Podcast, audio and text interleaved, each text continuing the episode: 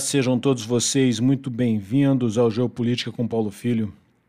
Hoje é dia 3 de fevereiro de 2022 e nós vamos falar sobre as negociações para a retomada do acordo nuclear do Irã. Enquanto o mundo está com suas atenções voltadas para a escalada de tensões na Ucrânia, em razão da concentração de tropas russas na fronteira entre os dois países, as negociações para a retomada do acordo nuclear entre o Irã e as potências globais retomadas em maio de 2021, continuam em andamento. Reino Unido, China, França, Alemanha e Rússia tentam negociar a retomada de um acordo que limite as atividades nucleares iranianas. Os Estados Unidos não participam diretamente das reuniões, mas acompanham os trabalhos de perto. Após oito rodadas de negociações, os países foram incapazes de chegar a um acordo. Para entender como a situação chegou ao ponto atual, é necessário relembrar o desenrolar dos acontecimentos.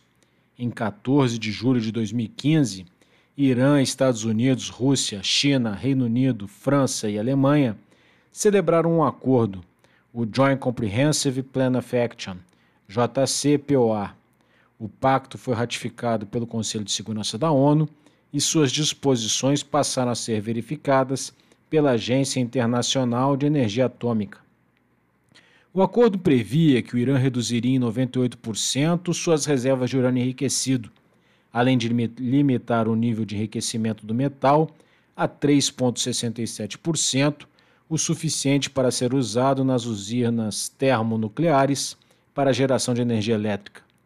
Essa limitação se deve ao fato de que, para ser utilizado para a fabricação da bomba atômica, por exemplo, o urânio 235 deve ser enriquecido a níveis superiores a 90% em centrífugas organizadas em série numa espécie de cascata especificamente destinada a esse fim. O JCPOA impôs ainda diversas outras limitações na área de pesquisa e desenvolvimento nuclear ao Irã. Em contrapartida, foram levantadas todas as sanções econômicas que eram impostas ao país na época, que haviam custado cerca de 160 bilhões de dólares ao país apenas em receitas de petróleo. Assim, todas as sanções foram suspensas e o país pôde retomar a venda de petróleo nos mercados internacionais, reavendo o acesso a ativos no valor de 100 bilhões de dólares que estavam congelados no exterior. Entretanto, em 2018, o presidente Trump abandonou o acordo, reimpondo todas as sanções norte-americanas ao Irã em uma espécie de estratégia de pressão máxima exigindo que o país reduzisse seu programa de mísseis balísticos e sua participação em conflitos regionais. Mas o Irã se recusou a ceder e sua economia sofreu um duro golpe, com a moeda atingindo o menor valor em décadas e a inflação subindo a níveis recordes. Em 2019, o Irã passou a violar o acordo, usando o argumento de que, como uma das partes havia violado antes, no caso os Estados Unidos, o país não estava mais obrigado a cumprir suas obrigações. Além disso, o país adotou uma estratégia de escalar as tensões. Assim, naquele ano, o Irã implementou ou patrocinou uma série de ações, como a sabotagem de navios petroleiros no Estreito de Hormuz, ataques a oleodutos e empresas petrolíferas na Arábia Saudita, apreensão de um petroleiro britânico e a derrubada de uma aeronave remotamente pilotada norte-americana. Em janeiro de 2020, foram os Estados Unidos que atuaram de uma forma impactante, eliminando o general Qassem Soleimani, poderoso comandante da Guarda Revolucionária Iraniana, quando este se encontrava em visita ao Iraque. A difícil condição econômica do Irã deu ainda maior impulso à aproximação com a China, que remonta à década de 80 durante a guerra contra o Iraque. Assim, em 2021, os persas foram aceitos na Organização para a Cooperação de Xangai, além de ampliarem a participação do país em investimentos relacionados à iniciativa Cinturão em Rota, ou Nova Rota da Seda. No último dia 14 de janeiro, em uma reunião realizada na China, os ministros das relações exteriores dos dois países afirmaram que o acordo de cooperação nas áreas de energia e infraestrutura, válido por 25 anos, assinado no ano passado, estava sendo oficialmente implementado. Tal aproximação é vista como uma das razões pela quais o Irã já não se sente tão pressionado pelas sanções comerciais do Ocidente como no passado. Afinal, a China não aderindo às sanções serve como uma válvula de escape para a combalida economia iraniana.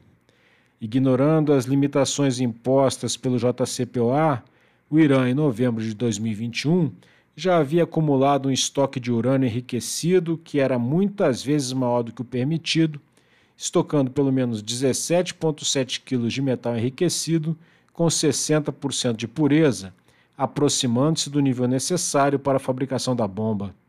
Também havia instalado mais centrífugas de um tipo mais avançado e produzido uma liga de urânio metálico enriquecido, um material chave para a fabricação de armas nucleares. Além disso, o país também restringiu significativamente o acesso de inspetores internacionais às instalações do país, ao interromper o cumprimento do previsto pelo protocolo adicional de seu acordo de salvaguardas da Agência Internacional de Energia Atômica. Dessa forma, chegamos à situação atual, na qual as negociações para a retomada de um acordo nuclear se arrastam, com o Ocidente alertando que o prazo final, aquele depois do qual as condições necessárias ao desenvolvimento da arma atômica pelos iranianos já terá sido alcançado, se aproxima rapidamente.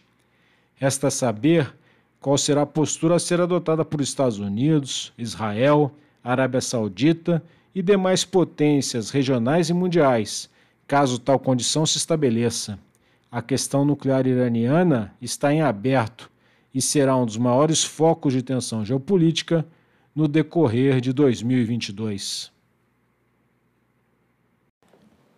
Se você ouviu este áudio até aqui, é porque esses assuntos geopolítica e liderança te interessam.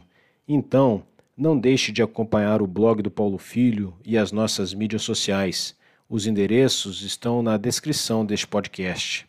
E se você acha o nosso trabalho relevante, reconhece as horas dedicadas à pesquisa e à formulação do conteúdo desse podcast e do nosso blog, você pode nos ajudar a manter este projeto de pé, tornando-se um apoiador. Veja no endereço paulofilho.net.br barra apoio blog as formas pelas quais esse apoio pode ser prestado. Então é isso, pessoal. Até a próxima. Tchau.